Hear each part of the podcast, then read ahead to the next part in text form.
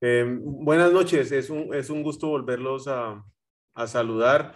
Veo caras a los de conocidos y de personas que se conectan hoy y que me da mucho, mucho gusto, Leonardo y Byron, que andan por ahí. Es un gusto tenerlos hoy por acá. Ha pasado una semana desde el desvío que tuvimos en, en Nueva York y y esta semana ha sido una semana de acople. Adriana viajó a Guatemala desde el viernes de la semana pasada y hemos tenido una semana de, tranquilidad, muchos exámenes médicos y de, alguna manera retomando la rutina a la cual ya veníamos acostumbrados. Eh, la semana pasada pude contarles un poco de todos los milagros y la provisión que Dios tuvo en nuestras vidas y que de alguna manera es sorprendente. Pero esta semana he tenido la oportunidad de pensar y de, meditar en una palabra que es la providencia. Y la providencia es aquello que es como una disposición anticipada para que las cosas o los resultados se den. Y obviamente, después de la experiencia que yo he tenido en, estos últimos dos o tres años, creo que el único que está en capacidad de poder tener esa providencia es Dios. Él es el único que puede disponer las cosas con anticipación, sabiendo cuál va a ser el resultado. Y por más que tomemos desvíos o por nuestras decisiones, porque así es la vida o porque Satanás nos quiere atacar, Él va a usar todos esos desvíos para llevar a buen término lo que ella decidió sobre la vida de cada uno de nosotros. Y tal vez manejar la relación con Dios eh, se vuelve como un tema de matemáticas, eh, álgebra, álgebra de Baldor, eh, geometría, ingeniería, ingeniería de, cohetes y utilizo todos estos que tienen una base en común. Y cuando vamos a su esencia de cualquiera de estas ah, profesiones o tareas, ah, es la matemática y la base es que uno más uno es dos. Si uno no tiene eso como una base y no lo tiene claro, el cohete que vayan a mandar con, con ingeniería aeronáutica no va a llegar. Y yo creo que es ahí donde nosotros muchas veces eh, nos perdemos en nuestra relación con Dios porque queriendo tener una relación o buscando una relación con Él, no tenemos claro la base. Y eh, el mensaje de hoy, tal vez el título que le encontré es que todavía no hemos encontrado lo que estamos buscando.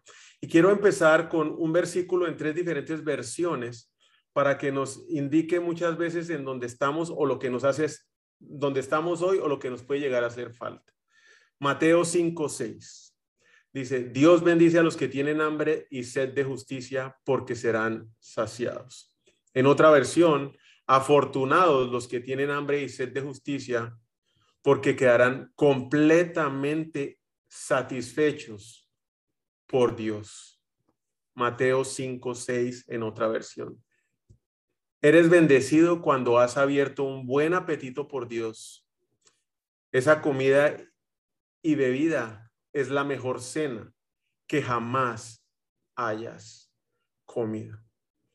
Nosotros buscando de qué saciarnos, eh, buscando qué encontrar y de alguna manera podemos estar en nuestras vidas en dos posiciones. Continuamos buscando lo que no nos llena o bien estamos saciados, y voy a usar varios sinónimos vehementes, harto, repleto, empachado, empapuzado, embuchado, repleto, saturado, realizado, conseguido o alcanzado de muchas cosas en nuestra vida que no son Dios. Y generalmente así es nuestra vida. No sabemos qué es lo que estamos buscando. Y como no sabemos qué es lo que estamos buscando, nos llenamos de cualquier cosa que nos pueda dar una satisfacción momentánea. Las razones son varias y son diferentes para cada uno de nosotros y también van a variar de los momentos de nuestras vidas. Yo no le puedo dar gracias a Dios de que me encontró y me transformó previo a la leucemia de Mariana y previo a la situación que tuvimos en, en Nueva York, porque de alguna manera él fue lo único que nos sostuvo en paz durante ese proceso.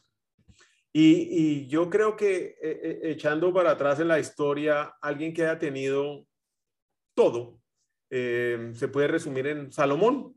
Salomón fue una persona que tuvo todo lo que se podía obtener. ¿sí? Y su libro de Eclesiastés, que son como 12 capítulos, hace un conteo de todo lo que él obtuvo y cuál fue su conclusión final. Una persona que tenía todo el dinero, que tenía todo el conocimiento, que tenía toda la sabiduría, que tenía todas las mujeres, de alguna manera llega a una conclusión final que de una u otra forma nosotros vamos a tener que enfrentar en nuestro momento. Eclesiastés 1, 17, 18 dice, me he dedicado de lleno a la comprensión de la sabiduría. ¿Cuántos de nosotros no hemos estado buscando con la educación, con el estudio, con el conocimiento, estar completamente satisfechos? Es lo que nos llena. Colgamos en la pared el, el título universitario. Se nos hincha la boca de decir yo estudié en tal universidad o en tal otra universidad que es mejor que esa. Y aquí en los Estados Unidos eso es una cosa de locos y ahora que tuvimos la oportunidad de ir a visitar varias universidades, el hecho de que universidad usted es la que escoja desde los niños pequeños empieza a ser una cosa que queda muy marcada en la cabeza porque de alguna manera es lo que supuestamente se va a usar de referencia para que le ponga una posición en este mundo. Me he dedicado de lleno a la comprensión y de la sabiduría y hasta conozco la necedad y la insensatez, pero aún esto es querer alcanzar el viento. Francamente, mientras más sabiduría, más problemas.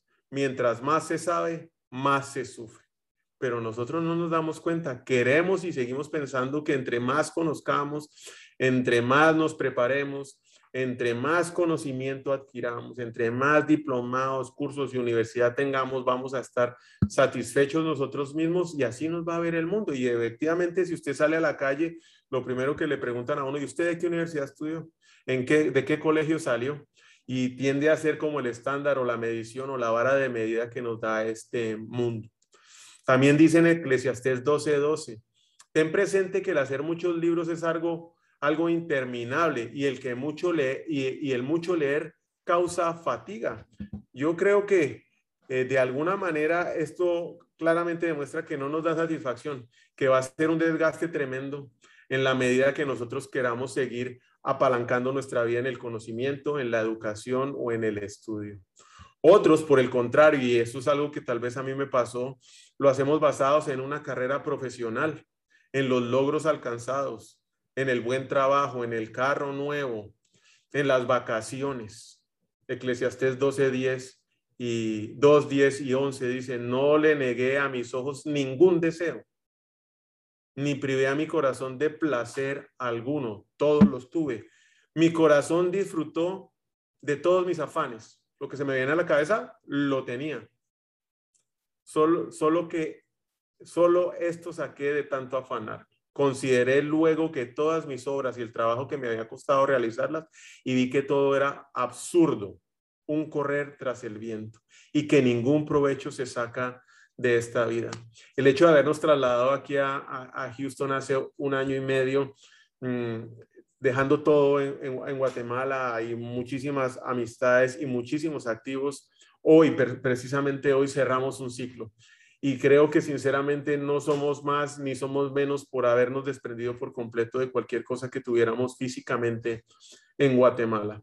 Muy por el contrario, yo creo que, como dice eso, haber intentado perseguir todo ese tipo de cosas era como correr por el viento. Hoy personalmente me siento muchísimo más liviano, mucho más ligero y mucho más enfocado en lo que efectivamente quiero para el resto de mi vida. Y no es una carrera profesional, no son los logros en este mundo. Claro, quiero la satisfacción, pero no es algo que yo esté persiguiendo eh, como lo hacía en el pasado. Me perdí mucho tiempo en, en hacerlo. Para otros es el trabajo, igual me pasó esperaba con ansias el lunes, ya no era el domingo y ya quería empezar a conectarme, a mandar emails, a estar conectado. Era una locura, no descansaba y los viernes a qué hora se acaban para poder empezar el lunes a trabajar. Y entre más pudiera estirar las horas, entre más negocios pudiera hacer, entre más reuniones estuviera metidas, mejor, mejor dicho, era un workaholic total. El, el ansia y el deseo por el poder era lo que me movía por el control era lo que me movía. Y lo mismo dice Salomón en Eclesiastés 2, 17, 18. Aborrecí entonces la vida, pues todo cuanto se hace en ella me resultaba repugnante. Realmente todo es absurdo. es un correr tras el viento. Aborrecí también haberme afanado tanto en esta vida. Yo creo que un parón en seco es una enfermedad, cualquiera que sea de estas, que se vuelve o crónica o que es una enfermedad. Cualquier tipo de enfermedad es un freno en la vida donde le hace a uno evaluar muchísimas cosas como, lo pasó, como pasó con el COVID. Pues el fruto de tanto afán tendré que dejárselo a mi sucesor. Nadie empaca una maleta para irse al cementerio. Todo se queda en esta tierra. El dinero, las inversiones, las casas, los carros, es otra cosa que de alguna manera nos tiene locos y nos empieza a mover. Todas estas que he mencionado son cosas que nos llenan, que nos satisfacen. Um, quien ama el dinero, de dinero no se sacia. Quien ama las riquezas nunca tiene suficiente. También esto es absurdo. Donde abundan los bienes, sobra quien los gaste. Esto y que saca su sueño de esto aparte de contemplarlos. ¿Qué hace usted con un cuadro pegado en la pared aparte de mirarlo? Podrá ser muy bonito. ¿Qué hace con cinco o cuatro carros? Podrá manejar uno y los otros solo para mirarlos, pero ahí estamos nosotros pegados. Y un último que nos pega mucho, que me ha pegado mucho a mí, es la popularidad, el afán de complacer a los demás, los seguidores, los amigos, las fiestas. Y obviamente dentro de esta categoría caen las mujeres y el sexo, porque es algo que llama muchísimo la atención y en este mundo cada vez más loco es lo que se ve en cuanta película, televisión, propaganda, revista en estos días. Mm, ¿Y qué más mujeres como Salomón tuvo? Vi a un hombre solitario, sin hijos ni hermanos, y que nunca dejaba de afanarse. Jamás le parecían tanto las ah, riquezas. Tuvo 700 esposas que eran princesas y 300 concubinas. Todas estas mujeres se hicieron para pervertir su corazón. Primero de Reyes 1.13. Yo no sé si a alguno de ustedes les ha pasado que tiene hambre.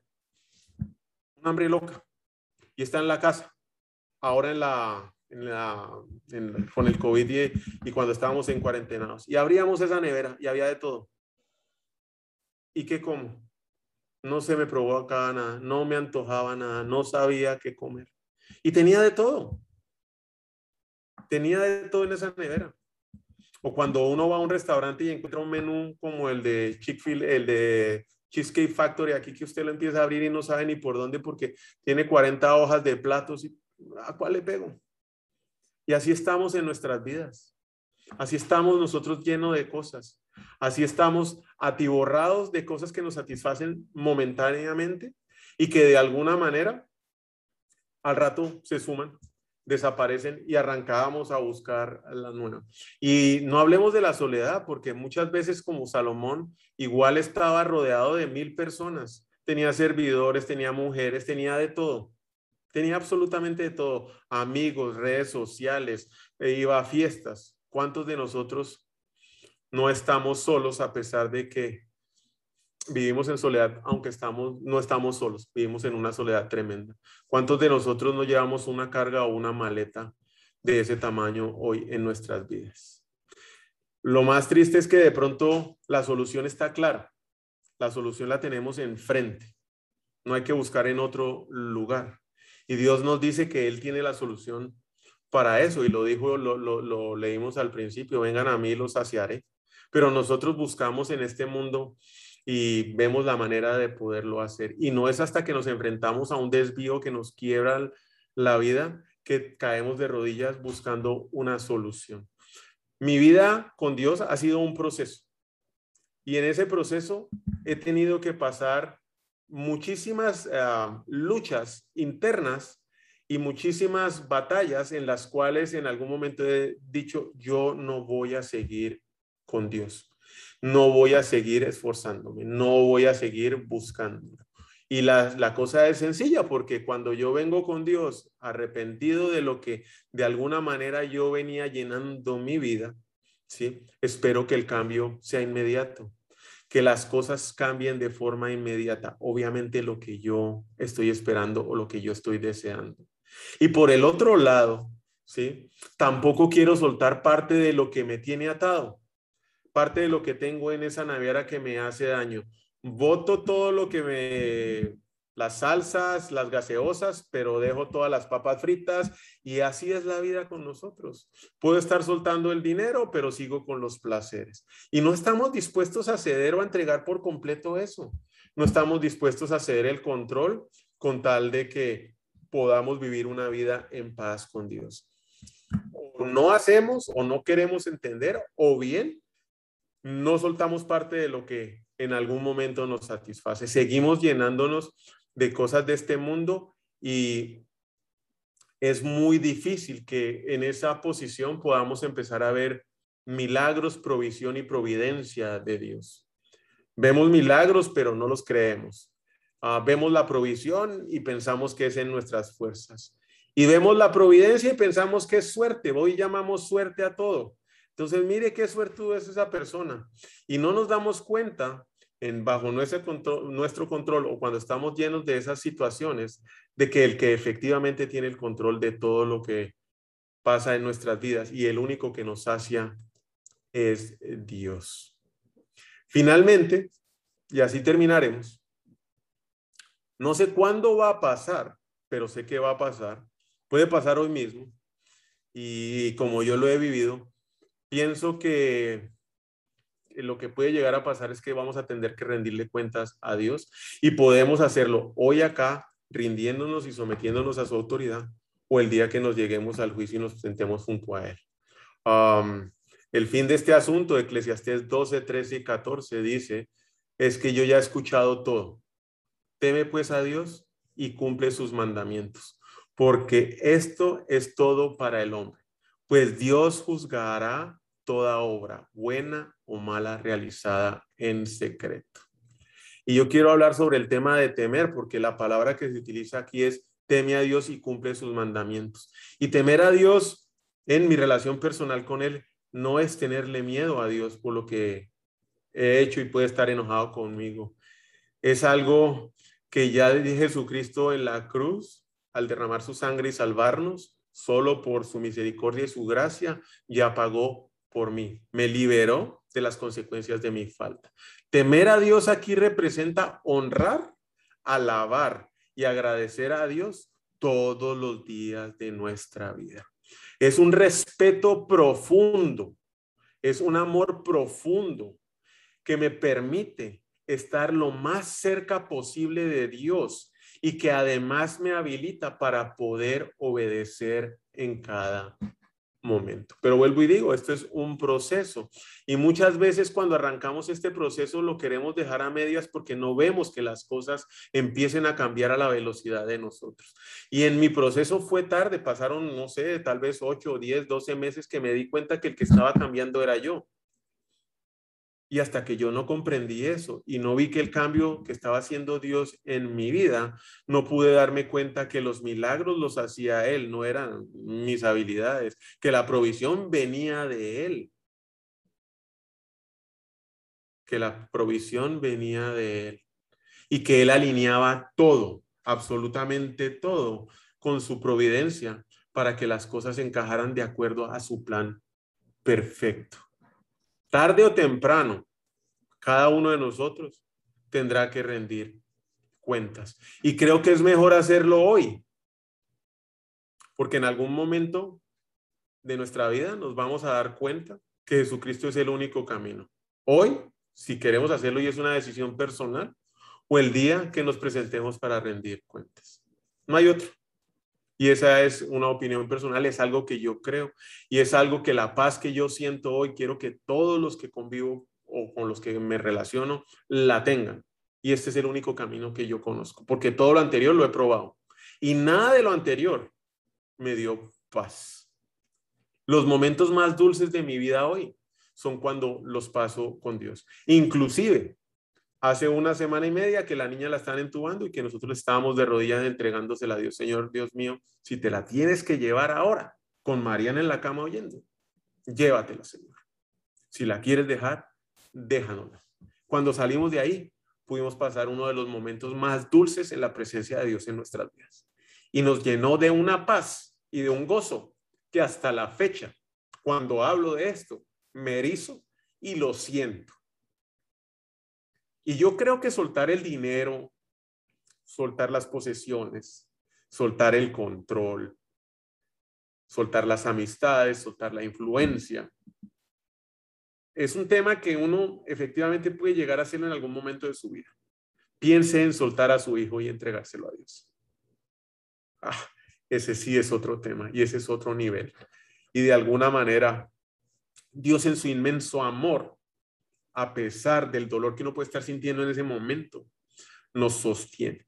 Y vuelvo y reitero que los momentos más dulces de mi vida son los momentos que yo paso entregado a Dios. Y por eso quiero que sean 24 horas de mi día. El que busca la justicia y el amor inagotable encontrará la vida, justicia y honor. Proverbios 21, 11. Si nosotros sabemos qué debemos hacer, porque no lo hacemos, seguimos alimentándonos de las cosas del mundo y no nos alimentamos de la palabra de Dios. Para mí hay dos razones fundamentales, las cuales yo, a mí nadie me las contó, las hice, las viví. La primera razón, y es que estoy lleno de cosas equivocadas. Y la verdad es que el pecado es bien sabroso, sabe buenísimo, pero por muy poco tiempo. Y luego viene y nos la cobra y nos amarga la vida. El apetito por las cosas que nosotros tengamos de este mundo solo pueden hacer dos cosas. El apetito como lo llenemos. O nos acerca a Dios o nos aleja de Dios. Y esa es una decisión personal. Esto no es algo que alguien pueda decir por usted. Es una decisión suya. Y es una decisión que usted toma previo a cometer el pecado. ¿Voy a hablarle a esta mujer o no? Mi decisión es que yo voy a ser un hombre fiel en el matrimonio. Venga lo que venga. Mi decisión es que no voy a robar en los negocios. Así me vengan a proponer el negocio que me propongan. La decisión la tomé anticipada. Yo no me voy a poner a jugar porque yo ya me conozco si el negocio es chueco o no. Si yo no he tomado la decisión o la voy a tomar en el momento que se me presente, lo más probable es que vaya a caer en ese problema. Hebreos 12:25. Prefiero ser maltratado con el pueblo de Dios a disfrutar los los placeres momentáneos del pecado. Y efectivamente yo creo que aquí más de uno tiene una historia para contar cuando ha probado el pecado. Bien sabroso al principio y después uno avergonzado que ojalá nadie se entere de lo que hice, porque se me acaba el matrimonio, porque me echan de la empresa, porque mis amigos no me vuelven a hablar más de uno tenemos una historia que contar respecto a los placeres momentáneos del pecado. Isaías 55, 1 y 2. ¿Alguien tiene sed? Venga y beba. Y aunque no tenga dinero, vengan, tomen vino o leche. Es todo gratis. ¿Por qué gastar su dinero en alimentos que no dan fuerza? ¿Por qué pagar por comida que no hace ningún bien? Escúchenme y comerán lo que es bueno y disfrutarán la mejor comida. Ah, no, pero ahí estamos nosotros buscando lo que nos satisface en el momento. Esa es la primera razón. Estamos llenos de cosas equivocadas. Caminar con Dios es un proceso. Y, los procesos al principio o cuando van a media son más peligrosos que una bala perdida, porque uno esperando que todo se resuelva, suelta el proceso y vuelve al camino. Por eso de quien nos rodeamos durante este proceso es muy importante. Y Dios sabe hacer las cosas también que muchas veces nos aleja, nos separa, nos distancia de las personas que nos hacen daño o nos llevan por el camino del mundo. Y uno dice, pero ¿por qué me siento tan solo? Y se encaja en esa circunstancia de que estoy solo, cuando no se da cuenta que está solo con Dios porque Dios está trabajando en usted. Y es difícil entenderse porque uno no lo quiere soltar. Hoy es el momento para empezar a comer algo diferente. Muchas veces nosotros vemos a Dios como un aperitivo, como la entrada. La entrada. Aquí probé y ah, me voy con el trago, me voy con las mujeres, me voy con el control. Y vuelvo y quiero un poquito de Dios y pruebo como un aperitivo.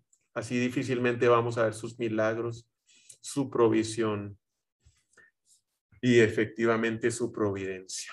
La segunda razón, y en la cual duré muchísimo tiempo, es que nunca había experimentado el amor de Dios y su grandeza.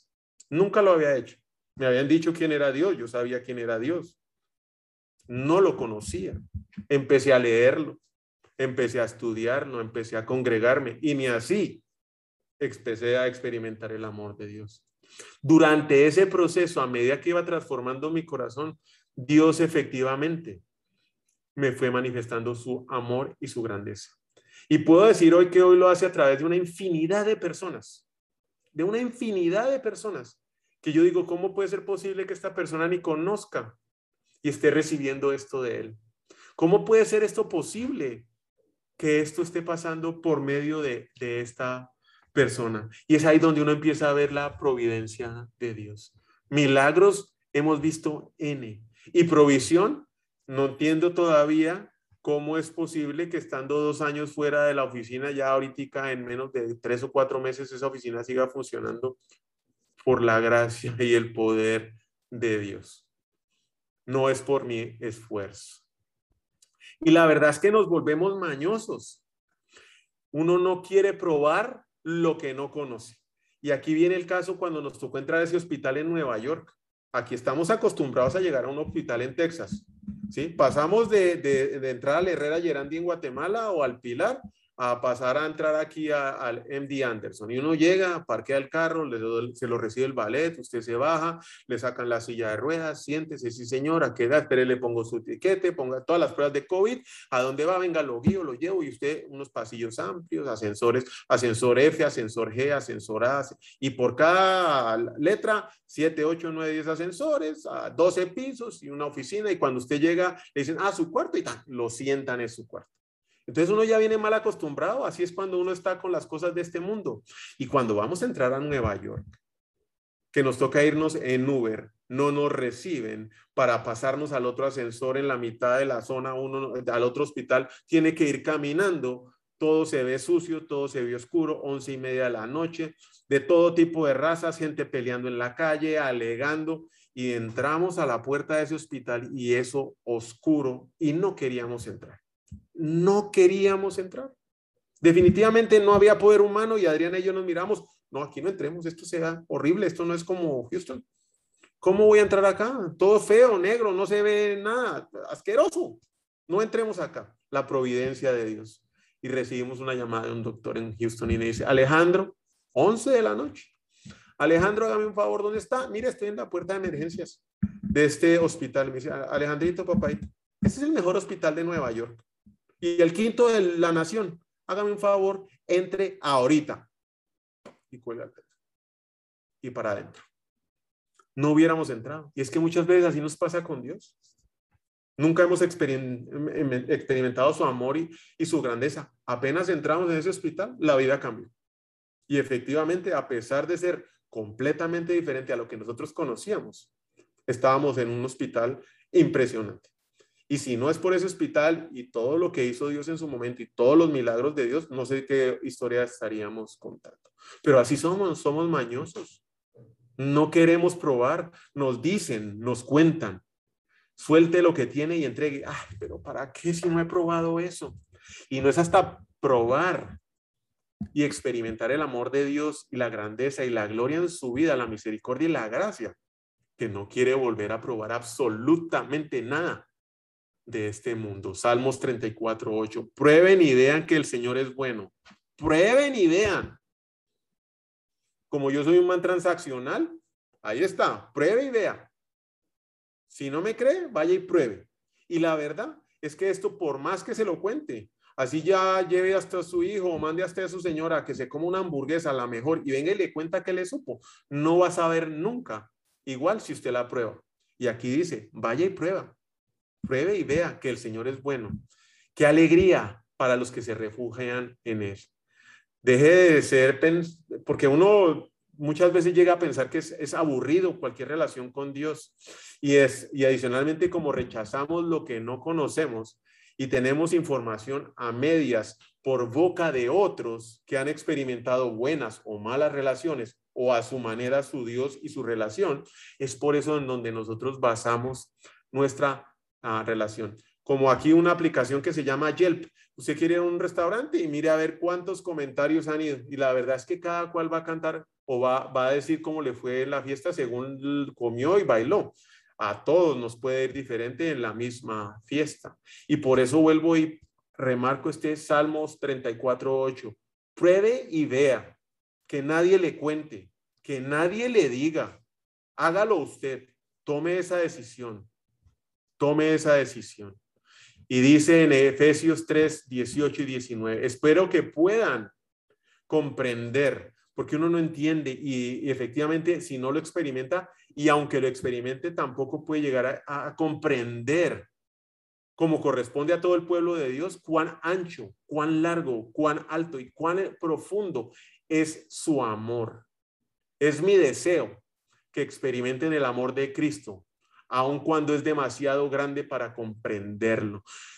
Todo. Cuando las cosas van bien, uno dice, uy, bendecido, hashtag bendecido, bendecido, bendecido. Cuando el negocio va funcionando, cuando hay salud, cuando todo está muy bonito, bendecido, bendecido, bendecido. El amor de Dios lo va a probar en su vida. Cuando las circunstancias dicen, de esta yo no salgo solo y yo se lo entrego a Dios. Y ahí va a sentir usted que es el amor de Dios. Esto no me lo está contando nadie.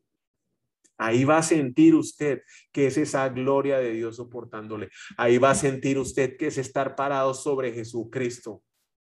Ahí lo va a saber cuando usted no tenga ni idea qué hacer con su vida, con su salud, con su negocio, con sus hijos que se fueron o le dijeron, mira papá, es que yo creo que los hombres me gustan, pero mi hijo, no, me gustan. A ver qué va a hacer usted en esa situación, sobre qué se va a sostener, porque lo que mencionamos anteriormente, nada de eso lo aguanta.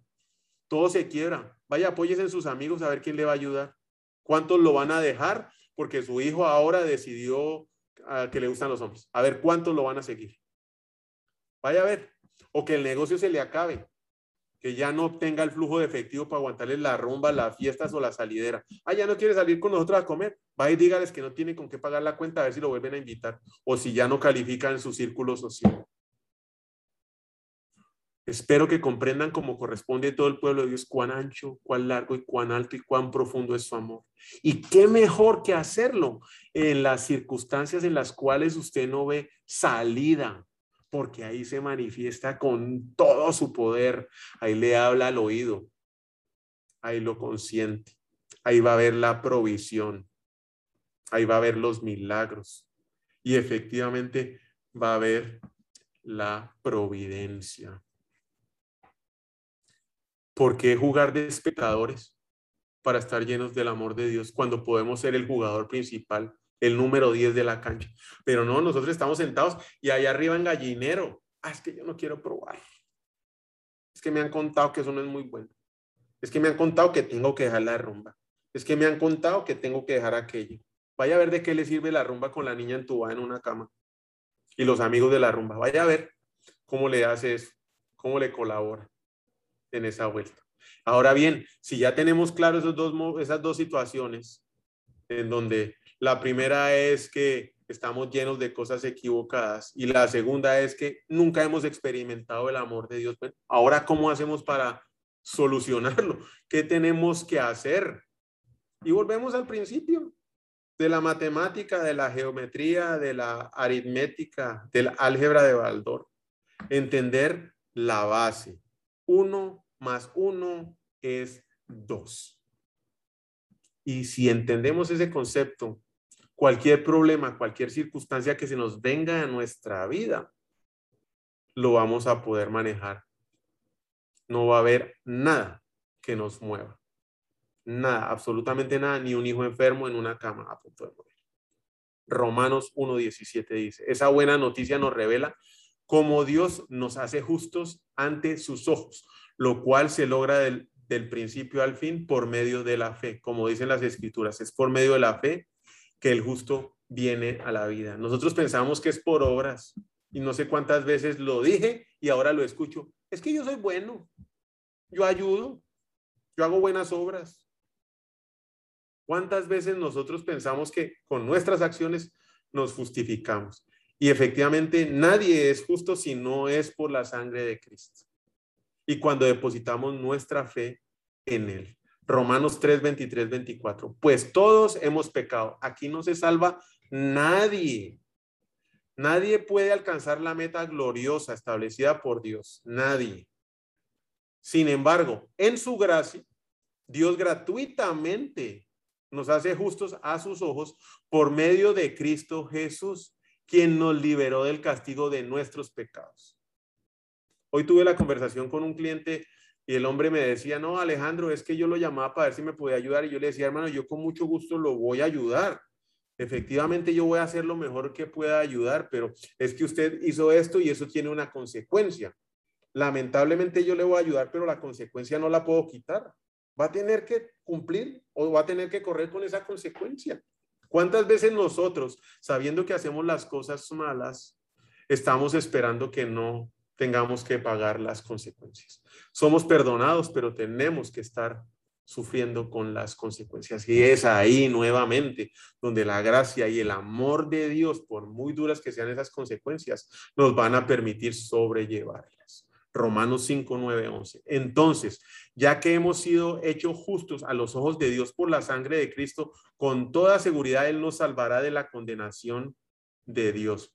Pues como nuestra amistad con Dios quedó restablecida por la muerte de su Hijo, cuando todavía éramos sus enemigos, con toda seguridad seremos salvos por la vida de su Hijo. ahí está clara la instrucción. Primer paso, ser hechos justos. Y esta es una posición y es la posición y la única posición correcta con Dios. Si uno quiere estar satisfecho, es estar bien con Dios. Si uno quiere estar lleno de lo que Dios nos da, es estar bien con Dios. Y eso significa tener una relación de amistad con Dios. Él lo va a permitir mientras yo esté bien con Dios. ¿Y cómo tengo que estar bien con Dios? Aceptando a Jesucristo como mi Salvador. Aceptando que por la gracia merecida, por su sacrificio en la cruz y no por mis esfuerzos, soy justo. Él no está lejos. Él es nuestro mejor amigo. Y ser amigo de Dios y vivir como amigo de Dios, eso es ser cristiano. Si uno no tiene una relación con Dios, difícilmente va a estar satisfecho. Es una decisión. Si uno no tiene la relación con Dios, pues voy a vivir a mi manera. Voy a vivir como yo quiera, pero no voy a vivir lo que Dios tiene para mí, que son dos cosas completamente diferentes. Proverbios 14.2.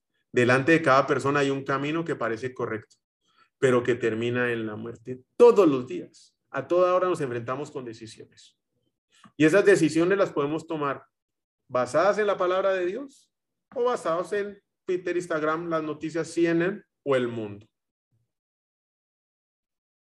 ¿Y cuál es la verdad? La única verdad que yo conozco hoy, después de haber probado mucho, es la verdad de Dios y está en su palabra. Puedo querer seguir queriendo o tener una relación con Dios sin haber soltado las cosas del mundo. Y ahí tampoco. Porque una cosa no es conocerlo y no ser justo. Ah, sigo haciendo las cosas como se me da a mí la gana, hago lo que a mí me parece y me justifico por mis actos. Y la otra posición es, ok, yo quiero estar con Dios, yo quiero eh, mantener mi relación con Dios, pero no suelto lo que me gusta. Bajo ninguna de esas dos conceptos vamos a estar nunca satisfecho. El camino de los justos conduce a la vida. Ese rumbo nos lleva a la muerte. Proverbios 12, 28.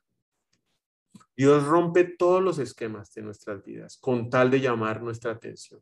Cuando nos sentimos cómodos y creemos que estamos haciendo las cosas bien, Él va a romper el esquema con tal de llamar porque yo creo que él nunca, el, perdón, nosotros nunca hemos estado buscando a Dios con desesperación. Por el contrario, Él sí nos ha estado buscando siempre. Juan 4:26, yo soy, dijo Jesús. No tienes que esperar más ni buscar más. Yo estoy aquí. Y Dios está hoy con nosotros. Y nosotros nos perdemos buscándolo cuando lo tenemos al día, creyendo que con nuestros esfuerzos, creyendo que con nuestras eh, satisfacciones que llenamos con este mundo o haciendo las cosas a nuestra manera sin estar parados rectamente con Él, arrepentidos de nuestros pecados, aceptando que Jesucristo por sus gracias nos hizo libres, lo seguimos buscando y vamos a seguir todavía buscándolo sin encontrar. Dios lo está buscando a usted, Dios me está buscando a mí todos los días, no es al contrario. Es una relación y es vivir a la manera que Dios diseñó para nosotros. Obediencia. Ese es el mensaje que les quería compartir hoy. Les agradezco infinitamente el, tiempo. No sé si Leonardo nos acompaña con una oración final para terminar, por favor.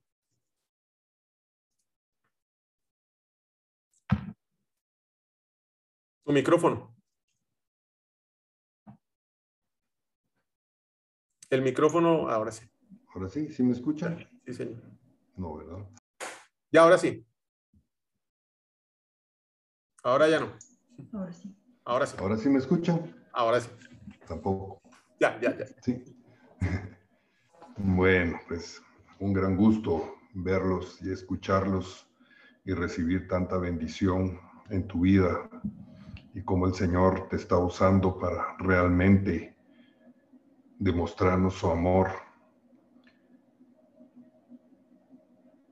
Señor amado, te bendecimos, Padre, te damos gracias infinitas por la vida de Alejandro, por que es una demostración de que cuando se está dispuesto a hacer tu voluntad, más que la nuestra, Señor, esa paz que sobrepasa todo entendimiento llega sin importar las circunstancias sean buenas o sean malas, sino simplemente la realidad de que estamos en tus manos, de que dependemos de ti, Señor. Gracias porque ha sido enriquecedor saber ese gran amor que tienes por nosotros y que cuando se presenta una situación por dura y difícil que sea, es precisamente cuando comprobamos que somos inútiles, que somos débiles. Y es en ese momento donde se manifiesta tu poder, Señor, tu amor, tu grandeza, tu fortaleza. Te bendecimos, Padre, y te rogamos que continúes en nuestras vidas presentes, acompañándonos, guiándonos, que cada día nos rindamos más a ti, que nos acerquemos más a ti, que nuestro apetito por que nuestra relación continúe constantemente creciendo y en ascenso permanente, Señor. Te damos gracias por el amor con que le has respondido a Alejandro por su hija amada Marianita y porque hemos visto tu mano poderosa sobre su vida, Señor. Bendice estas reuniones, continúa con nosotros, reinando, dirigiéndonos, enseñándonos de tu gran amor, Padre. Gracias, Señor. En el nombre de Jesús. Amén.